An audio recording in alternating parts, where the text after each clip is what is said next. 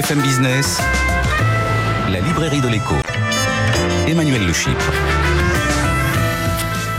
Bienvenue dans la librairie de l'écho, l'émission de BFM Business qui vous offre chaque semaine le meilleur de la littérature économique. Alors évidemment, pas d'émission sur les livres sans auteur. Ils seront nos invités dans la première partie de l'émission et puis nous retrouverons nos critiques attitrés Jean-Marc Daniel, Christian Chavagneux pour leur coup de cœur et leur coup de gueule. Et puis nos chroniqueurs, Benahouda Abdelhaim, notre globe-trotter, Stéphanie Colo, notre bibliothécaire. N'oubliez pas notre compte Twitter, notre page Facebook. On démarre tout de suite avec nos auteurs. Travailler davantage, travailler plus vieux, travailler différemment avec les nouvelles technologies dans des cadres réglementaires plus adaptés à l'économie de la connaissance et des plateformes vous l'avez compris, le travail est à l'honneur dans la librairie de l'écho euh, aujourd'hui, avec tous ces thèmes que nous allons euh, aborder évidemment avec nos deux invités. Gilbert Sette, bonjour. Bonjour. Gilbert, vous êtes spécialiste du marché du travail, professeur d'économie à Neoma Business School, et vous euh, continuez votre travail avec votre complice Jacques Barthélémy. Absolument. Quatrième opus, travail et changement technologique chez Odile Jacob. Gilles Front, bonjour. Bonjour Emmanuel Chip. Vous êtes ingénieur, cofondateur du cabinet Expert Connect et vous publiez un livre qui nous a beaucoup intéressé et euh, je dirais presque amusé aussi tellement c'est un livre espiègle. Un livre espiègle. Euh, vous avez écrit ça avec Caroline Young et Jean-Yves Ruot. Ça s'appelle Le travail post-retraite aux éditions Expert Connect. Euh, on commence avec vous, Gilles Berset et votre tandem. Alors, ce qu'il faut spécifier, c'est que vous, vous êtes économiste. Jacques Barthélémy, il est juriste. Absolument. Et donc, bah voilà, c'est toujours cette, cet alliage un peu original qui euh, creuse toujours plus profondément le sillon de l'adaptation du droit de travail aux nouveaux défis économiques. Et vraiment, votre euh, mantra, c'est de dire euh, ce n'est pas aux nouvelles formes de travail nées de la révolution numérique de s'adapter à un vieux droit social, c'est au droit social de s'adapter aux nouvelles façons de travailler. Absolument, absolument, et nous en donnons pas mal d'exemples dans, dans cet ouvrage. J'en donnerai qu'un pour pas être trop long. Euh, celui des travailleurs des plateformes. Et quand je dis plateforme, c'est les plateformes type VTC ou, livraison. Il est clair que euh, l'émergence de ce type de travail euh, bouscule complètement les catégories précédentes dans lesquelles s'inscrit le code du travail et le droit social plus, plus globalement, avec un déficit de protection qui est insupportable pour les travailleurs concernés. Des sites de protection et non seulement de protection sociale, mais il n'y a pas de rémunération minimale pour ces travailleurs. Il n'y a pas de durée du travail maximale et donc de conditions de travail qui garantissent un respect de la santé de ces travailleurs. Et puis, on pourrait même dire qu'il y a un risque financier pour ces travailleurs qui apportent leur outil de travail, contrairement aux salariés qui, qui voient son outil de travail lui être apporté par l'employeur. Et ce que nous disons, nous, c'est que plutôt que vouloir faire rentrer à toute force ces for cette forme de travail dans les catégories du Code du travail, comme l'a fait l'Espagne, par exemple, en, en, transformant tous ces travailleurs en salariés, en perdant la, les formes de flexibilité de ces, ces, ces types de travail. Et, et d'ailleurs, en s'opposant aux attentes des travailleurs concernés qui pour une très grande majorité d'entre eux veulent rester indépendants. Euh, et puis, euh, ce que fait aussi le Royaume-Uni ou, ou l'Italie, en créant une catégorie intermédiaire entre travailleurs salariés et travailleurs indépendants, avec, avec du flou sur les frontières entre ces, ces, ces trois catégories. Mais la voie choisie par la France. Ouais est une voie originale. Euh, c'est celle qu'on avait préconisée avec Jacques, qu'on approfondit dans cet ouvrage. Elle consiste à dire, donnons à la négociation collective toutes ses chances de créer le cadre protecteur adapté euh, aux spécificités de cette activité. Mais est-ce que c'est la seule négociation collective, Gilbert Sette, qui va permettre euh, de euh, mieux protéger ses salariés sans en même temps étouffer ces nouvelles formes euh, d'activité euh, sans euh, étouffer tous les gains de productivité et les bénéfices de services que ces activités oui, apportent par ailleurs. Oui, parce qu'autour de la table, il y aura des représentants des entreprises et des plateformes concernées, d'une part, et puis il y aura aussi des travailleurs qui veulent, pour leur très grande majorité, demeurer indépendants. Parce que pour eux, cette forme de travail était une façon de mettre un pied sur le marché du travail. Vous voyez, c'était une façon de s'insérer sur le marché du travail dont ils étaient, pour certains d'entre eux, très éloignés. Donc, sur ce plan-là, leurs attentes sont, sont, sont assez convergentes, avec évidemment une attente de certaines protections du côté des travailleurs, un souci d'efficacité du côté des plateformes concernées, et un intérêt commun à essayer de trouver les compromis gagnant-gagnant. Oui, mais sauf Gilles Berset que du coup, alors quel est le bon niveau euh, de décentralisation, j'ai envie de dire? C'est-à-dire qu'est-ce qu'on laisse comme marge de manœuvre à l'entreprise? On peut pas laisser chaque entreprise établir son propre code du Ah, travail. non, Qu'est-ce qu'on définit euh, de façon euh, globale et quelle marge de manœuvre on laisse dans l'entreprise? Ça sera tout le souci de, de la- l'activité de, de l'ARP, hein, la, la nouvelle institution qui, qui devra un petit peu coordonner tout cet effort de négociation collective, que de définir ce qui sera commun en, termes de protection, en termes de normes élaborées par la négociation collective, hein, mais ce qui sera commun à toutes les entreprises de ces activités, voire éventuellement différentes, avec des différences pour les entreprises de type VTC et les entreprises de type livraison à domicile, et ce qui devra être décidé par euh, les entreprises elles-mêmes. Je rappelle, je rappelle qu'on est euh, aujourd'hui dans un paradigme qui a été totalement transformé par les ordonnances travail, la loi Pénicaud, qui nous dit que en dehors de ce qui ressort euh, de, de, de ce qui de, ce qui est euh, l'ordre public professionnel et, et qui dépend évidemment de la branche, tout le reste peut être organisé par l'entreprise. C'est-à-dire les normes élaborées au niveau de la branche sont supplétives de celles définies par l'entreprise. Mais Gilles Berset, euh, vous avez euh, expliqué tout à l'heure comment ça s'était passé en Espagne, euh, au Royaume-Uni. on pourrait parler de l'Allemagne aussi, et on voit bien que la façon dont on traite ces problèmes, la façon dont on trouve des solutions, elle est éminemment dépendante de, la culture de négociation euh, qui est propre à, chaque pays. Or, le handicap de la France, c'est qu'on est quand même dans un monde du travail dans lequel euh, les relations euh, entre les patrons et les salariés est quand même assez assez inefficace et assez tendu. Ah, Emmanuel, vous avez tout à fait raison de souligner ça. La France, comparée aux autres pays, se caractérise par une conflictualité incroyable et des relations sociales de très mauvaise qualité. Je vais, je vais en donner qu'une illustration chiffrée. Euh, le, le nombre de jours perdus pour arrêt collectif de travail, euh, grève ou arrêt collectif de travail, eh bien la France est le pays qui est en tête sur les deux dernières décennies, euh, quand on prend les statistiques de, de l'OIT, de l'Organisation internationale du travail. Vous voyez, en France, on commence par faire grève, on discute ensuite. Dans d'autres pays, on commence par discuter et on donne toutes ses chances à la discussion. Et si éventuellement euh, on n'aboutit pas, alors éventuellement il y a des arrêts de travail et un rapport de force. Vous voyez, c'est complètement différent. Donc, euh, est-ce que le, pas lié le aussi souci de pacification Ouais. est quelque chose qui doit être présent dans toute notre démarche. Et c'est pourquoi le, le premier chapitre de cet ouvrage est consacré à des propositions visant à pacifier les relations de travail.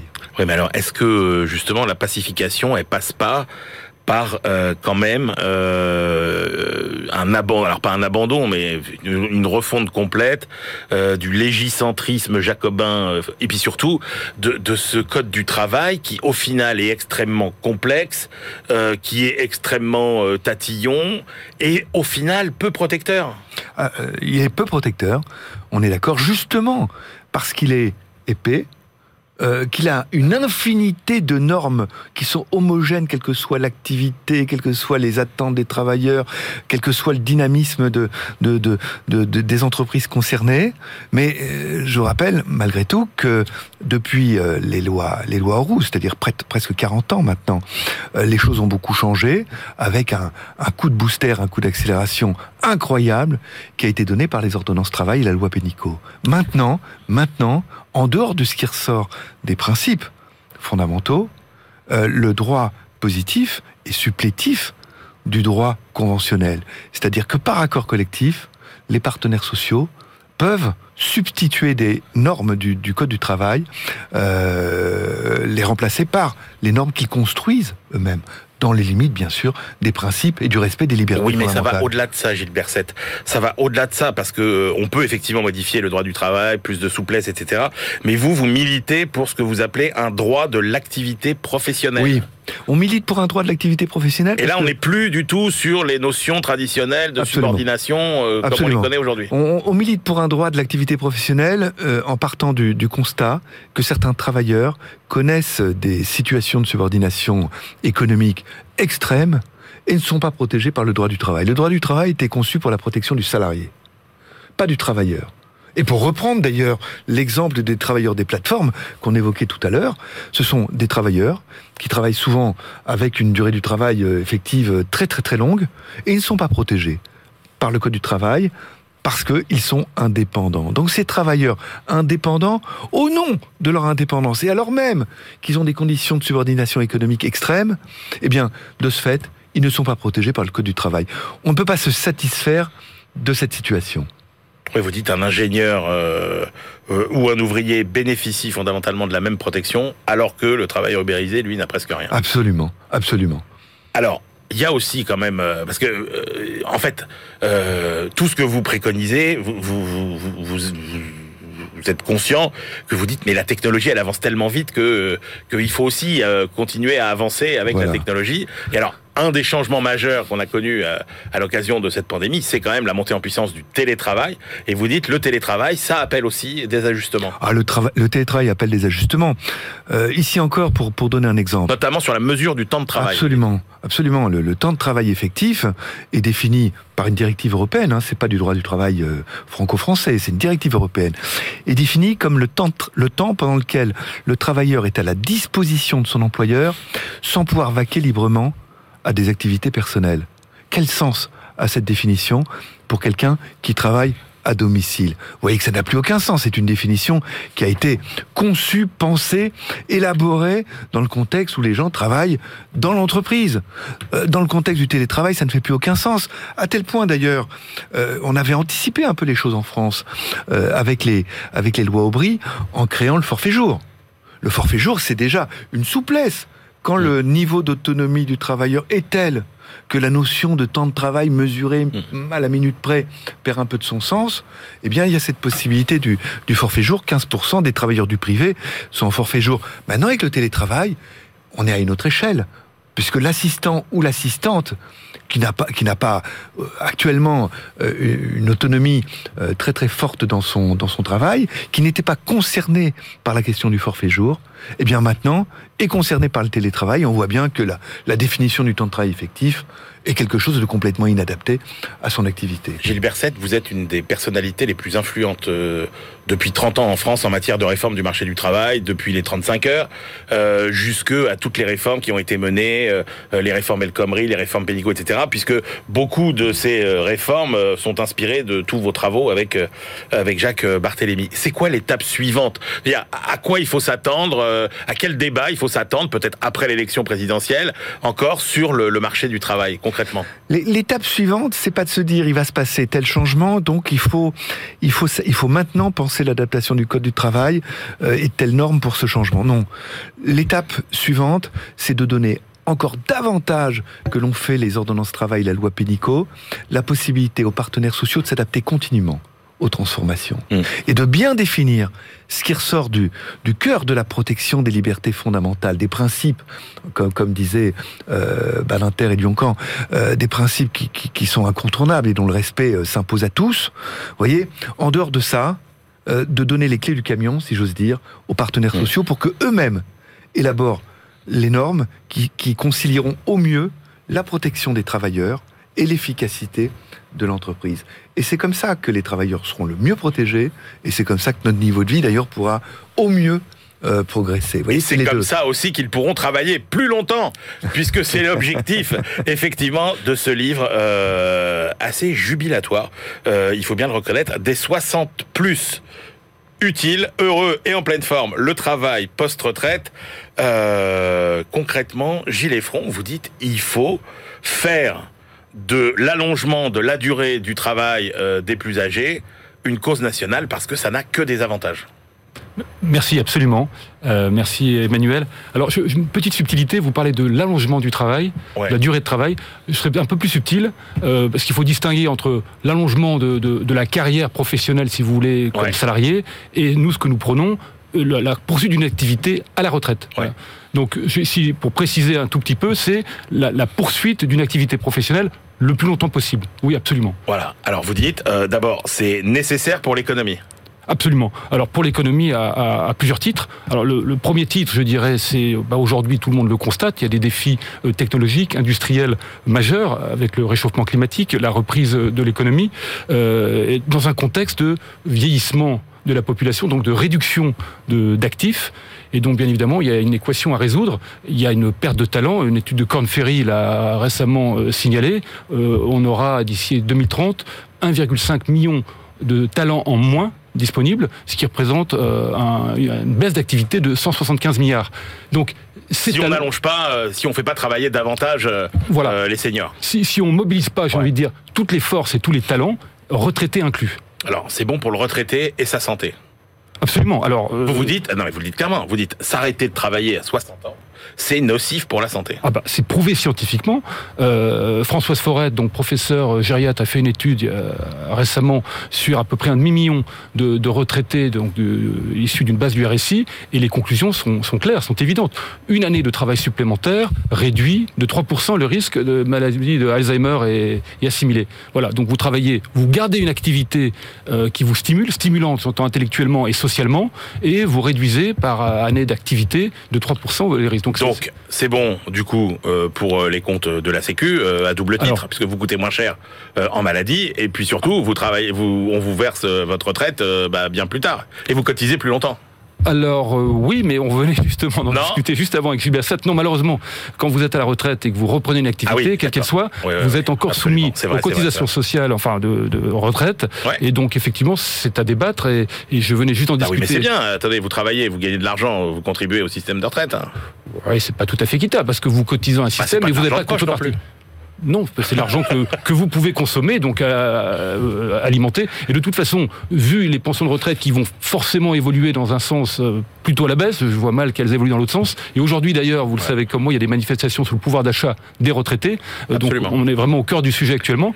Ah, C'est un complément de rémunération. Et vous dites aussi, euh, très important, parce qu'on pourrait croire que dans une période de rupture technologique, on n'a peut-être plus forcément besoin des savoirs anciens, euh, entre guillemets. Vous dites non, au contraire, euh, allonger et permettre aux gens de travailler quand ils sont euh, encore à la retraite, c'est bon pour la gestion des ressources humaines dans l'entreprise, c'est bon pour euh, la sauvegarde et la transmission des compétences. Oui, c'est même indispensable. Parce que bien, évidemment, il y a beaucoup de nouvelles technologies qui arrivent, mais tout ça se construit sur des savoirs existants. Et si vous voulez, euh, même pour les véhicules autonomes, euh, il y aura toujours besoin d'un châssis de quatre roues, euh, d'une direction et de freins. Donc euh, même si demain ils seront autonomes et ils seront hyper connectés, il y aura toujours besoin de ces savoirs. Et on retrouve ces mêmes logiques. Les centrales nucléaires, aujourd'hui on relance toute l'activité nucléaire, il va bien falloir euh, s'appuyer sur les gens qui ont l'expérience, et une grande partie d'entre eux sont maintenant des retraités. Mais la réalité, c'est qu'on a même lancé les EPR pour une seule raison, c'est que euh, on risquait d'avoir toute une génération qui n'avait pas construit la moindre centrale et qu'il fallait bien euh, ne pas perdre, euh, ne pas perdre euh, les savoirs. Euh, alors vous citez Pascal Bruckner hein, qui dit euh, pour lui, euh, euh, Pascal Bruckner, le philosophe, hein, a reçu bien évidemment déjà dans la librairie de l'Écho, la retraite, ça devrait être à 70 ans. Oui, euh, il a même dit donc dans son livre euh, Une brève éternité, euh, philosophie de, Ouais. de la longévité. Il a une phrase qui résume tout, que je trouve excellente. hein. Il explique l'allongement de la vie doit profiter au travail, euh, non plutôt le non, si c'est ça, et le travail euh, continuer euh, à supporter l'allongement de la vie. Voilà. Donc on voit bien que l'allongement de la vie est complètement lié au travail, et le travail, c'est aujourd'hui encore la meilleure moyen d'être inséré socialement. Ouais, mais qu'est-ce que vous répondez? Par exemple, on a fait beaucoup d'émissions euh, euh, avec Jean-Luc Mélenchon, euh, notamment sur BFM Business, où on l'a confronté euh, aux dirigeants d'entreprise, et il dit, et lui, il est évidemment favorable à la retraite à 60 ans, et puis il dit, mais attendez, qui a envie au restaurant d'être servi par euh, par sa grand-mère, quoi? Voyez, et donc euh, il trouve que c'est, c'est, il trouve ça un peu euh, pas, pas dégradant, mais il se dit quand même, on peut pas laisser travailler les gens jusqu'à jusqu'à cet âge-là, quoi. Écoutez, il y a, il y a- il y a plein de pays, enfin les États-Unis, euh, la Corée sont cités dans le livre, enfin toutes sortes de pays où le travail, et pour rester inséré socialement, Ouais. c'est une nécessité. Encore une fois, il n'y a pas mieux que le travail. Euh, et donc après chacun le choix, et c'est ça l'intérêt de la retraite, c'est que vous pouvez choisir ce que vous avez souhaité faire. Et moi, je recommande chaudement à tous de, poursuivre une activité professionnelle, le travail, et c'est Alors c'est très intéressant d'ailleurs dans votre livre. hein, alors on va pas s'étendre euh, ici parce qu'on parce que ce serait ce serait trop long. Mais vous avez euh, un gros chapitre sur euh, tous les enseignements qu'on peut tirer du vieillissement euh, du Japon. Vous avez un chapitre aussi sur euh, Singapour, laboratoire d'une société du vieillissement au travail. L'Asie a quand même de l'avance sur la France en dans, dans, dans tous ces domaines-là. Oui, naturellement, puisque la démographie, on le sait tous, hein, le, le Japon, la Corée bah, détiennent les records, donc ils ont à peu près 20 ans d'avance sur nous en termes de, de- de vieillissement de leur population. Donc évidemment, ils sont beaucoup plus avancés euh, et ils ont intégré dans leur culture euh, des personnes plus âgées qui continuent à travailler, donc c'est très naturel chez eux. Ouais. Et vous dites euh, toutes les solutions qu'on essaye souvent d'envisager, type euh, immigration, etc. Vous dites ça fon- ça, ça, ça, enfin, ça suffit pas. Non, c'est pas, c'est pas pas la solution. ouais. C'est utile, bien sûr, c'est bienvenu, mais c'est pas suffisant, de loin pas. Vous citez 54 mérites méconnus des seniors au travail. Est-ce que vous pouvez nous en citer quelques-uns? Oui, bah écoutez, euh, la sérénité par exemple, le, euh, apporter la sérénité dans une équipe. Euh, on dit souvent la sagesse aussi, Ouais. Euh, et même des choses plus étonnantes, l'innovation. Euh, parce qu'on pourrait considérer que quand on a la retraite, on est moins innovant.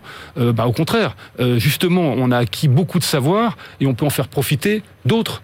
Et donc, on peut développer et participer à des logiques euh, d'innovation.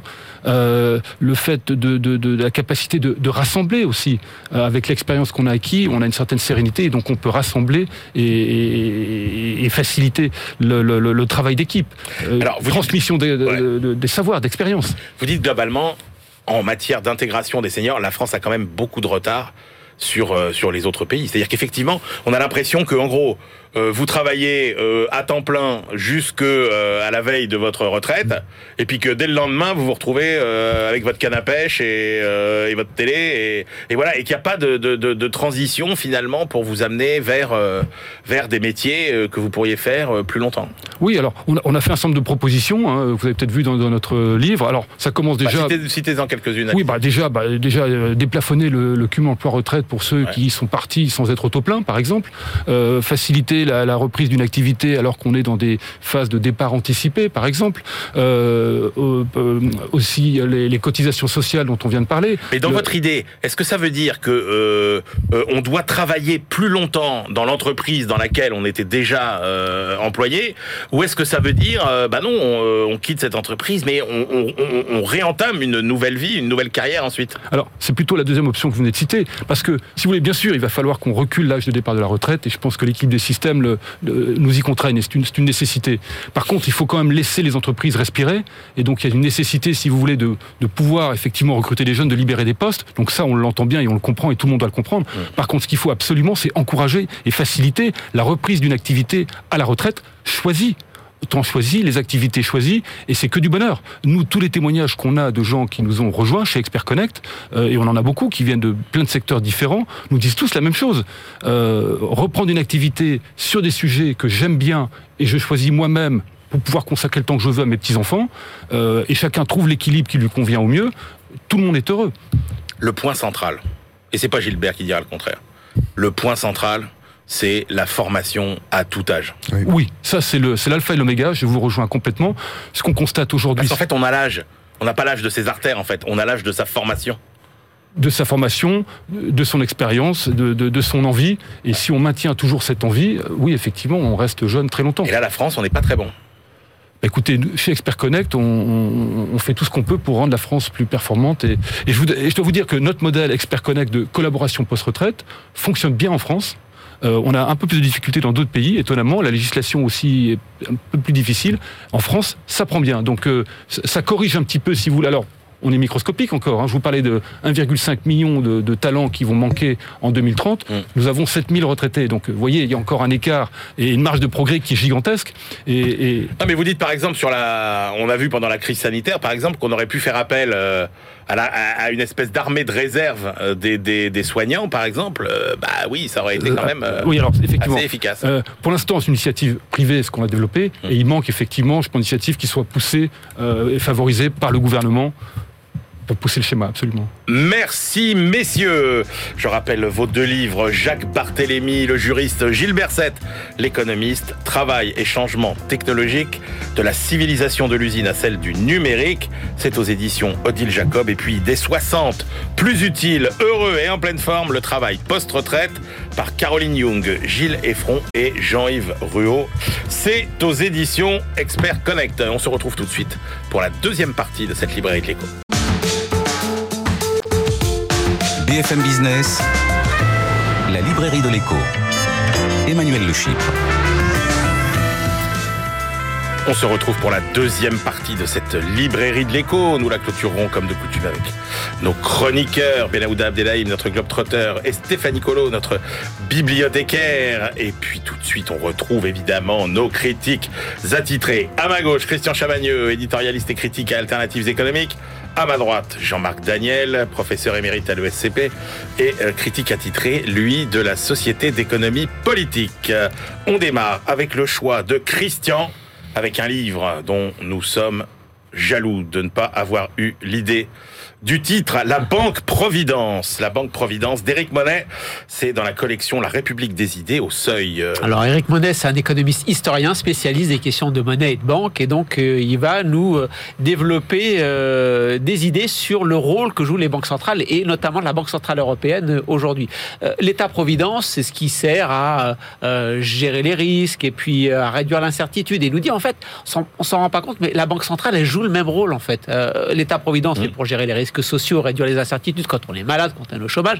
Mais la Banque centrale, elle fait la même chose, sauf que bah, là, c'est pas le social, c'est plutôt l'économique. C'est est-ce que la monnaie va se déprécier ou pas? Donc, elle lutte contre, con- contre l'inflation. Est-ce que les banques et les marchés financiers font n'importe quoi? Stabilité financière. Et puis, une troisième fonction qu'on oublie souvent, c'est que pour que tout ça fonctionne bien, il faut que les systèmes de paiement entre tous les acteurs fonctionnent bien. Et donc, la Banque centrale, elle assure aussi la solidité, la stabilité des systèmes de paiement. Tout ça, euh, c'est expliqué au début, c'est le rôle traditionnel des banques centrales, mais surtout, ce que nous dit Eric Modeste, c'est qu'elles sont en train de complètement changer. Bah oui. Elles ne se contentent plus simplement de, de faire tout ça. Alors depuis évidemment euh, Mario Draghi, le quoi qu'il en coûte, elles se mettent à racheter à profusion des dettes publiques. Attention, nous explique bien Eric Model, sont toujours préoccupés des dettes publiques parce que les dettes publiques, c'est considéré dans le système financier comme l'actif sûr, celui que vous pouvez donner en garantie pour obtenir des liquidités. Donc, elles ont toujours fait attention à ce que le prix, du gros, du coup, le taux d'intérêt des dettes publiques, fasse pas n'importe quoi. Mais là, elles sont mis à, à racheter, en veux-tu, euh, en voilà, à jouer quelque part un rôle de financement budgétaire, même si c'est pas direct. Elles se mettent à parler de transition écologique. oui. Euh, Il n'y a, pas que les écolos gauchos qui veulent retourner à l'âge des cavernes qui s'en occupent. Il y a aussi les banques centrales et qui y vont vraiment euh, à, à- à fond. Elles jouent un rôle important. Et puis, avec le, le développement des crypto-actifs, eh ben, elles se sont dit euh, pourquoi est-ce que nous, on ne ferait pas nos monnaies digitales de banque centrale C'est-à-dire que chacun de nous, on, on arrêterait d'utiliser les pièces, les billets, les cartes de crédit. On aurait tous, par exemple, un compte ouvert auprès, ouvert auprès de la Banque Centrale Européenne. Et pour nos paiements, on ferait des transferts entre les, les différents comptes. Ce qui relance d'ailleurs, explique Eric Monet, le sujet de la monnaie hélicoptère. Vous savez, euh, si demain vous voulez relancer l'économie, bah pourquoi la Banque Centrale ne mettrait pas 500 euros, je dis n'importe quoi, sur le compte de chaque euh, pays, euh, chaque habitant européen et ça relancerait l'économie Attention, c'est un rôle budgétaire, c'est un rôle politique. Transition écologique, c'est un rôle politique. Racheter des dettes de dette publique, c'est un rôle politique. Donc, Eric Monet nous dit, les banques centrales considèrent, notamment la Banque centrale européenne, que ça fait partie de son mandat. Attention, peut-être que ça fait partie de son mandat, mais on ne va pas laisser à des techniciens le soin de dire euh, qui euh, euh, peut interpréter le, le contenu du mandat euh, ou pas. Et, et puis Christian n'a pas entendu les gouvernements s'élever massivement contre, contre finalement cette Non, position. il y a de la flexibilité des banques centrales, mais ce que dit Eric Modeste, c'est qu'on ne peut pas laisser aux techniciens des banques centrales le soin de dire ce qui rentre dans leur mandat ou pas. Donc il faut un débat démocratique sur que peuvent faire les banques centrales. Et il dit, par exemple, on- en France, au sortir de la guerre, on avait un conseil du crédit, il faudra un conseil européen du crédit, dans lequel il y aurait ces techniciens des banques centrales, dans lequel il y aurait des parlementaires, des représentants de la société civile, et on dirait...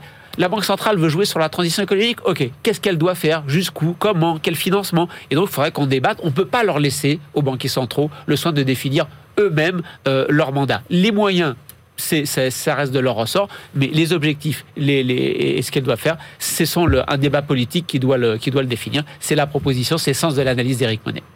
Jean-Marc Daniel. Oui, moi, ce que j'ai trouvé de bien dans le livre, c'est son titre.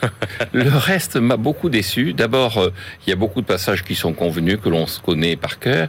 Il y a, enfin, l'essentiel du livre est, assez convenu. On sait tout ce qu'il raconte. Il y a quelquefois des choses qui m'ont surpris, comme par exemple, il dit, donc effectivement, comme le dit Christian, il dit la grande mission de la Banque centrale, c'est de lutter pour la stabilité financière et contre l'inflation. Et quelle est l'origine de l'inflation? Et c'est la perte de confiance. Les gens, en perdant de la confiance, se mettent à dépenser, à utiliser, à vider leurs comptes de plus en plus rapidement rapidement et c'est ça qui va provoquer de l'inflation. Bon, une vision de l'inflation, c'est juste la vitesse de circulation de la monnaie qui est euh, concernée. Pourquoi pas? Mais ça demanderait peut-être un peu d'explicitation, sachant qu'il y a un certain nombre de gens qui pensent que l'inflation, c'est l'augmentation de la quantité de monnaie. Sur l'augmentation de la quantité de monnaie, on se demande à certains moments s'il a bien compris que c'était les banques commerciales qui créaient de la monnaie, que c'était par le crédit que se crée la monnaie, que la banque centrale, elle est là en refinancement du système. Je pense qu'il a compris. Mais j'espère, mais c'est pas très clair dans la façon dont il l'exprime. Et donc, il y a comme ça beaucoup de choses qui sont un peu ambiguës, qui sont assez approximatives, avec la conclusion, effectivement, il faut démocratiser. Mais alors, mais la conclusion, eh bien, est-ce qu'il y a une, une, une, je sais pas, une prospective sur euh, euh, est-ce que c'est bien, est-ce que c'est dangereux, comment on sort de tout ça ah Non, non, la, la seule proposition concrète, c'est de dire c'est pas démocratique, donc il faut démocratiser. Et, et, là, donc je le rejoins d'ailleurs, et je rejoins ce que dit c'est Christian, c'est-à-dire que si c'est des techniciens, il faut qu'ils aient un mandat clair, et ce mandat doit être défini par l'autorité politique démocratique, mais il dit, bah, c'est vrai que euh, normalement la Banque centrale, notamment la Banque centrale européenne, est appelée à intervenir, à faire rendre compte au Parlement européen. Mais est-ce que le Parlement c'est la démocratie? Enfin, il y a des affirmations comme ça qui me paraissent un peu. Euh, non, mais la réalité c'est que la, toute l'ambiguïté, elle est dans la notion de stabilité, parce qu'après tout, la Banque centrale peut considérer que la transition écologique, c'est euh, soutenir une certaine forme de, de soutenabilité. Oui, de, mais de ça, il dit, il dit, bien ça. C'est pas la Banque centrale de le dire. La Exactement. stabilité. Débattons démocratique.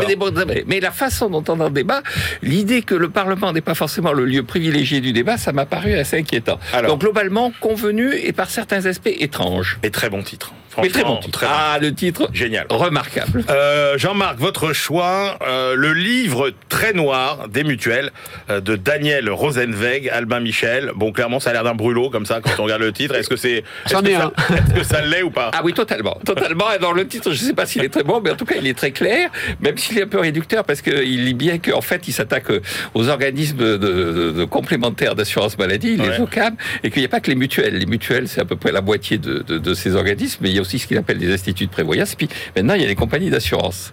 Alors le livre est constitué effectivement de chapitres très courts, euh, très virulents. Euh, il commence d'ailleurs en disant euh, les mutuelles, elles sont nées grosso modo en 1780, juste avant la Révolution, et elles ont vécu jusqu'à la sécurité sociale en 1945, où on avait décidé que normalement on crée un régime d'assurance maladie avec une structure d'ailleurs assez mutualiste, puisqu'il y avait des élections, il y avait bon, et donc toutes les mutuelles avaient vocation à être absorbées dans ce régime. On l'a pas fait et il dit c'est une erreur. Et tout le livre consiste à démontrer que c'est une erreur. Alors, il commence par expliquer pourquoi les assurés sociaux sont plus ou moins victimes de ce système, avec notamment le fait, et il insiste là-dessus, que depuis 2016, on est obligé d'avoir comme mutuelle la mutuelle de l'entreprise dans laquelle on ouais. travaille. Et donc, on a perdu la liberté de choix qui justifiait l'existence de ces mutuelles. Il n'y a pas de vraie concurrence, puisqu'on subit la mutuelle de l'entreprise où on est. Ensuite, il explique comment fonctionnent les mutuelles. Alors là, c'est assassin sur le, les copains, la gabegie, enfin, donc, et puis à la fin, il essaie de faire un certain nombre de propositions. Alors certaines, je ne les partage pas quand il appelle les dangers. Je me disais aussi. il y a des dangers. Alors il y a un des dangers qu'il appelle la dérive libérale.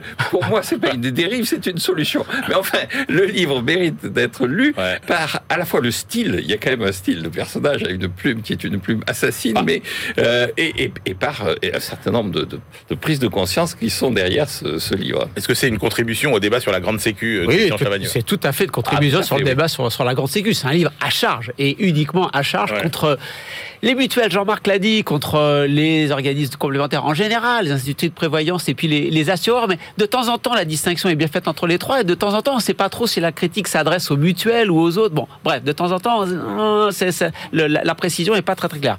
J'ai été très surpris que Jean-Marc euh, défende ce livre. Parce que quand même, une fois qu'on a fait les critiques sur il y a trop de frais de gestion, machin, l'explication principale qui est donnée, c'est que la concurrence fait monter les prix. Parce que euh, quand il y a de la concurrence, avant, il n'y avait que les mutuelles. Alors, en 1945, on, on ne devait pas mettre toutes les mutuelles ensemble avec la Sécu parce qu'il y avait quand même un ticket modérateur. Il y avait quand même un reste à charge et donc les mutuelles se chargeaient du reste à charge. Donc on n'allait pas fusionner tout. C'est vrai qu'avec l'introduction de la concurrence et notamment l'arrivée des compagnies d'assurance, qu'est-ce qui s'est passé? Il a fallu courir après le client. Donc les coûts d'acquisition du client ou du, du, du, du cotisant, eh ben, il a fallu développer des frais de marketing. Ça, ça fait monter euh, les, les prix euh, des, euh, des, des cotisations qui, qui, sont réclamées. Et puis, bah, il y a un processus qu'on connaît très très bien dans l'assurance, qui est la sélection adverse. Les assureurs, eux, ils n'en avaient rien à faire du, du, du, du, mutualisme et du fait qu'on met les vieux et les jeunes ensemble. Ils ont dit aux jeunes, vous êtes moins malades, vous allez payer moins. Et puis nous, le niveau de revenu, on s'en moque. Donc les riches, vous allez payer autant que les pauvres. Donc qu'est-ce qui s'est passé? Tous les riches et tous les jeunes sont partis des mutuelles. Les mutuelles se sont retrouvées avec simplement les, les plus vieux qui devaient, qui, qui, et qui coûtent le plus cher. Et qui coûtent le plus cher. Donc, alors, l'auteur dit bien, c'est une explication. Il la donne. Ce n'est pas la seule explication, mais c'est quand même une explication quand même relativement forte. C'est la concurrence qui a fait monter les prix. La concurrence ne permet pas la transparence non plus. Euh, et l'auteur le dit bien. Vous regardez, si vous un jour vous avez curiosité de regarder votre contrat mutuelle, vous comprenez rien. Et si vous voulez en comparer trois ou quatre, vous comprenez rien. À la, on est vraiment dans la symétrie d'information entre les offreurs et les demandeurs. C'est pour ça, d'ailleurs. Mais c'est ça, toute la question, c'est est-ce qu'on peut parler de concurrence Et justement, et, et justement, c'est bien ça le problème. Normalement, on est en régime de concurrence et pourtant, on n'a pas la transparence. Donc, on peut avoir la concurrence sans la transparence. Alors là, première surprise, donc ces attaques sur la concurrence. Deuxième surprise, c'est quand même tout le dernier quart du livre, c'est pour nous dire faut supprimer une bonne partie de ce que font les mutuelles et enfin tous les OCAM et mettre ça dans une forme de, de grande sécu euh, publique. Mmh. Mais ce que l'auteur nous dit bien, moi ce que bon, ce qu'on découvre un petit peu dans le livre, c'est que que font, que font les mutuelles de leur argent? Parce qu'elles reçoivent les cotises, elles remboursent après, mais en attendant, eh bien, elles achètent des actions et des obligations. Donc le jour où vous supprimez les mutuelles, vous supprimez une partie du financement de l'économie française, quand même. Alors c'est vrai que le jour où vous faites ça, vous, on gagne beaucoup en frais de gestion, sûrement plusieurs milliards. La Cour des comptes nous dit peut-être 5-6 milliards. Donc en, en, termes de frais de gestion, de frais de santé, c'est important. Mais attention, il n'y a pas de repas gratuit. Euh, on l'a bien vu avec la pandémie. Euh, demain, qu'est-ce que, qu'est-ce que le, la grande Sécu pourrait rembourser? Quelles maladies les, ouais. les maladies changent. Type de médicaments pour les anciennes maladies. Des, non, la question à définir et avec à la reste à charge, etc., avec etc. est-ce qu'il faut du reste à charge? Jusqu'où C'est quoi le panier de soins? Et, et, et, surtout, et surtout, la question fondamentale qui n'est pas posée dans ce livre, c'est quand même les deux tiers des dépenses de santé, c'est la rémunération des professionnels. Et donc, est-ce qu'on considère que tous les dépassements d'honoraires sont justifiés? Peut-être certains oui, peut-être certains non. Pourquoi est-ce que des gens qui ont fait 7-8 ans d'études de la même façon, pourquoi il y en a un, un spécialiste va gagner 5 fois plus qu'un autre? Est-ce que c'est juste? Donc là, voilà, c'est ça les questions de fond. Si vous voulez vraiment réduire le coût de la santé euh, et, et, cette question de fond, malheureusement, au-delà des frais de gestion, qui est un sujet important, l'auteur a raison, mais au-delà de cette, cette question-là, elle n'est pas répondue. C'est la vraie question de fond. Ouais, c'était pas son sujet quand même. Ah bah oui, mais c'est la question de fond. Ah, oui, on peut considérer que c'est la question de fond, mais c'était pas son sujet. Merci beaucoup, messieurs. Eh bien, on retrouve notre bibliothécaire. Allez, Stéphanie Colo. Ah, ça fait longtemps qu'on l'a pas vu. Elle va revenir bientôt. Vous inquiétez pas. Mais du coup, allez, on vous rediffuse une de ses anciennes chroniques. BFM Business, la librairie de l'écho. Les livres d'hier et de demain.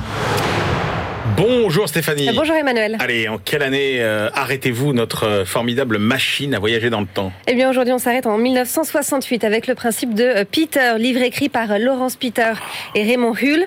Ensemble ils ont énoncé le principe suivant, dans une hiérarchie, tout employé a tendance à s'élever à son niveau d'incompétence. Eh oui, un un des plus grands théorèmes de, de, de l'histoire des, des, ressources humaines.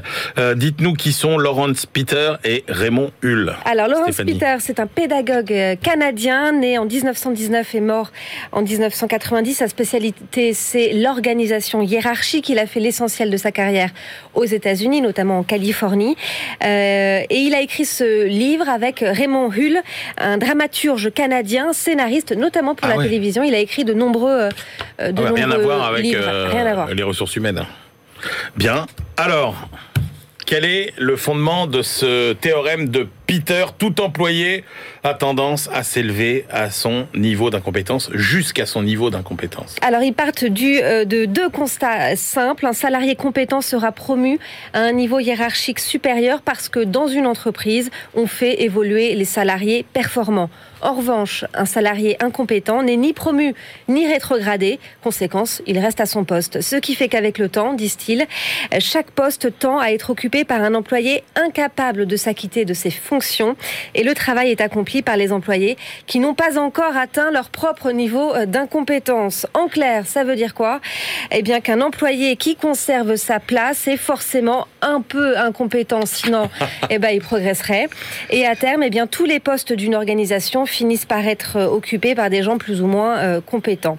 Laurence Peter remarque que plus le nombre d'échelons hiérarchiques est élevé dans une organisation, plus il y a un risque euh, d'atteindre son niveau euh, d'incompétence. Et puis, autre euh, observation des auteurs, quand un employé est arrivé à son niveau d'incompétence, qu'est-ce qu'il fait? Eh bien, il, il, il, comment dire, fréquente beaucoup plus fréquemment, on va dire, les colloques, les séminaires, les symposiums ou encore les, les grandes réunions. Ah, mais c'est un peu la caricature quand même. Alors c'est bien beau tout ça, mais donc une fois que votre entreprise est pleine d'incompétents à tous les postes, qu'est-ce que vous faites? Alors, il propose, euh, oui, comment, écarter, ou pas, comment écarter un incompétent de son poste. Hein. Il propose plusieurs solutions, notamment euh, accorder une promotion vers un poste qui paraît plus prestigieux en apparence, mais en fait, euh, les responsabilités sont inférieures, voire limitées. Peter, Laurence Peter constate d'ailleurs que les nouveaux postes ont des titres pompeux en comparaison à, leur contenu. Et puis pour les plus lucides, hein, ceux qui savent clairement qu'ils sont incompétents à leur poste, eh bien, Laurence Peter leur recommande carrément de ne pas travailler, c'est-à-dire de ne pas entraver euh, le travail des autres, euh, travail qui, des autres qui sont eux compétents mais jamais ils s'en vont, jamais on les vire, quoi. Ah bah là, le principe, c'est de, de, garder ah l'organisation hiérarchique telle qu'elle est. D'accord, ok. Bon, euh, ça marche toujours, le principe de Peter? Alors, il y a trois économistes, euh, trois mathématiciens qui ont remis en cause euh, ce principe. Ils sont parvenus à démontrer que le tirage au sort des postes dans une organisation hiérarchique serait plus efficace que la promotion à la compétence. Eh ben, voilà. notamment Alessandro Pluchino euh, et un collectif de mathématiciens. Eh ben, voilà une piste qu'elle est intéressante. Merci beaucoup, euh, Stéphanie. Je ne sais pas si euh, nous, ça fait tellement longtemps que nous sommes là qu'on peut dire que nous avons atteint notre seuil de Peter. En tout cas, on retrouve quelqu'un, lui, qui n'est pas prêt de l'atteindre. Son seuil de Peter, c'est Benaouda Abdelhaim, notre globe-trotteur.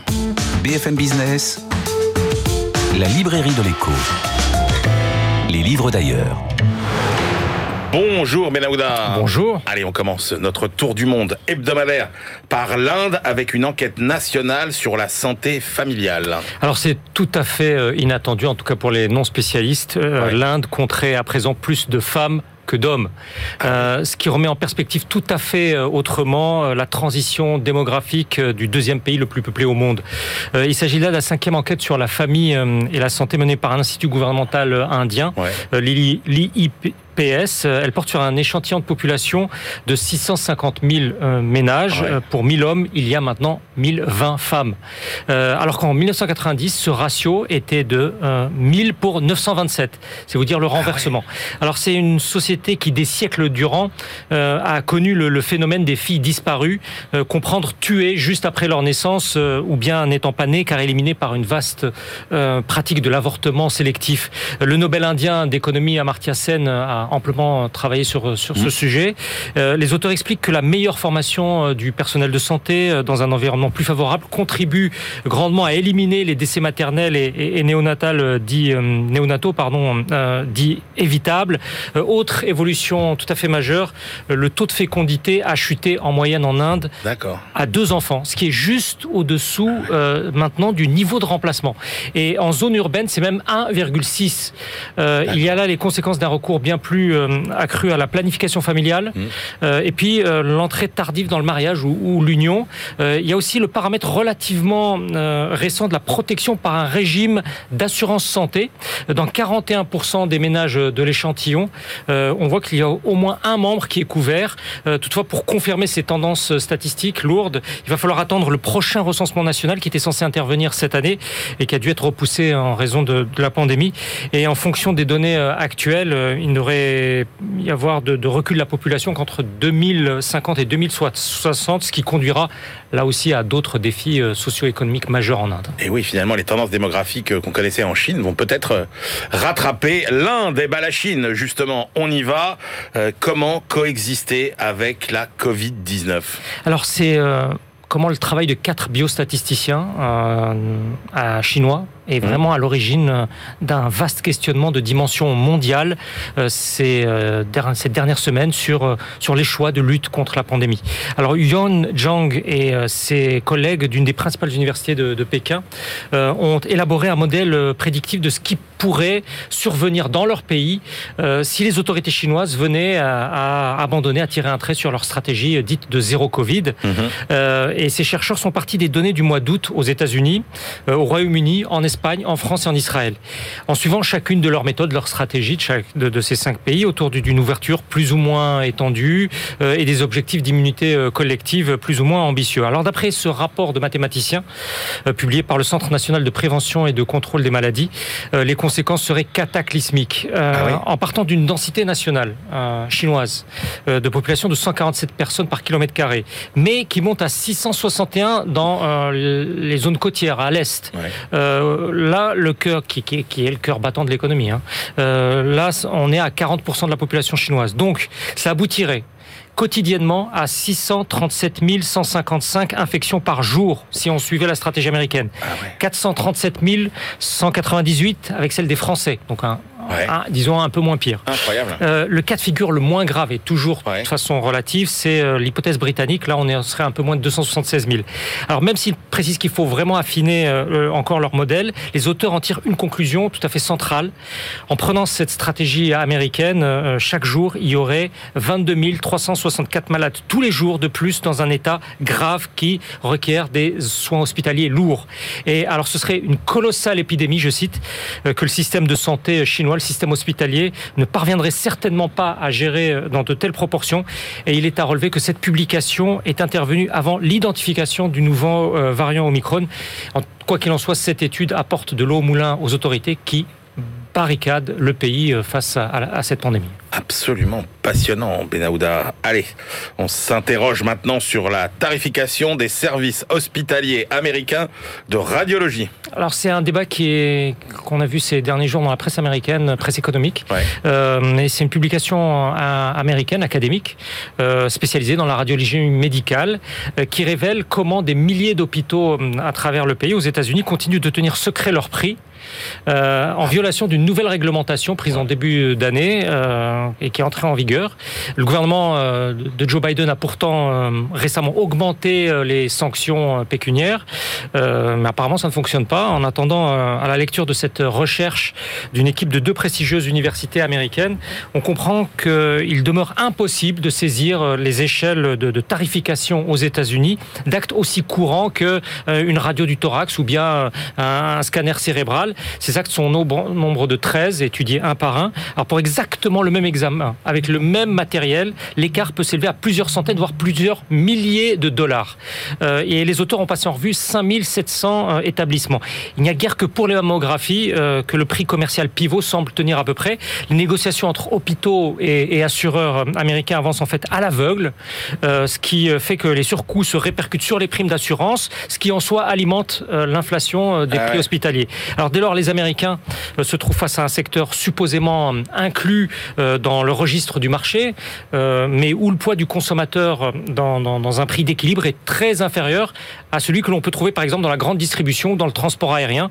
Euh, seule solution euh, donc pour que les payeurs puissent espérer payer un peu moins, une plus grande transparence conformément à la loi.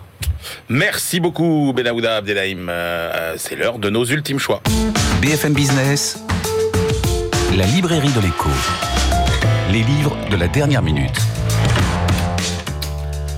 Jean-Marc Daniel, quelle est votre euh, dernière sélection pour aujourd'hui? Alors j'ai choisi un livre qui a été écrit par Laurent Papy et qui s'appelle Le Mirage Bio. C'est dans une collection d'ailleurs dont nous avions déjà parlé, puisqu'on avait dans cette collection critiqué le livre sur euh, euh, la voiture électrique. Et donc le, propos de cette collection, c'est de dénoncer les approximations, les mirages, les mythes qui tournent autour de l'écologie.